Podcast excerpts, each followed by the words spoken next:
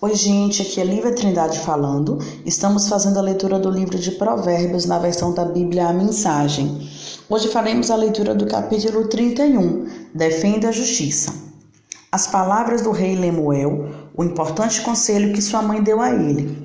Meu filho, o que você está pensando? Filho que gerei e dediquei a Deus. Não esbanje seu vigor com caçadoras de fortuna, mulheres promíscuas que desgraçam os líderes. Os líderes não podem agir como tolos, enchendo a cara de vinho e de cerveja, sob o risco de perder a noção de certo e errado e prejudicar o povo que depende deles.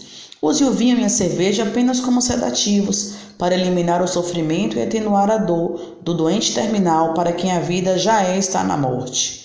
Defenda os que não têm voz e os direitos dos excluídos. Defenda a justiça. Age em favor do pobre e do necessitado.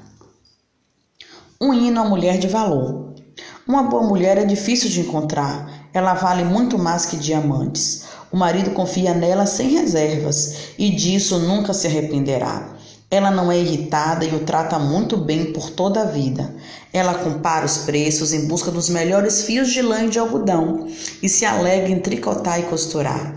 Ela é como um navio mercante que navega até os lugares mais longínquos e traz surpresas exóticas. Ela se levanta antes do amanhecer, prepara o café da manhã para a família e organiza seu dia. Examina um campo e o compra, e depois, com o dinheiro que poupou, planta uma horta. A primeira coisa que faz de manhã é vestir-se para o trabalho. Ela arregaça as mangas, ansiosa por começar. Compreende o valor de seu trabalho e não tem pressa de dar o dia por encerrado. Ela é habilidosa nos serviços do lar e da família, proativa nas tarefas da casa. Ela não demora para acudir os que estão com necessidade.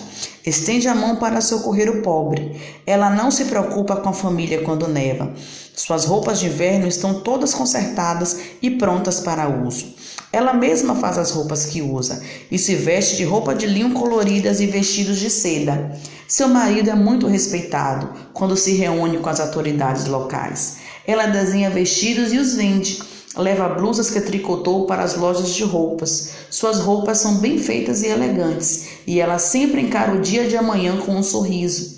Quando abre a boca, sempre tem algo importante a dizer e sempre o diz com toda gentileza. Ela é atenta a todos os de sua casa e mantém todos eles ocupados e produtivos. Os filhos a respeitam e dela falam bem. O marido não economiza elogios. Muitas mulheres têm feito coisas maravilhosas, mas você superou todas. O encanto pode enganar e a beleza logo desvanece. A mulher que merece admiração é a que vive no temor do eterno. Dê a ela tudo o que ela merece. Adorne sua vida com elogios.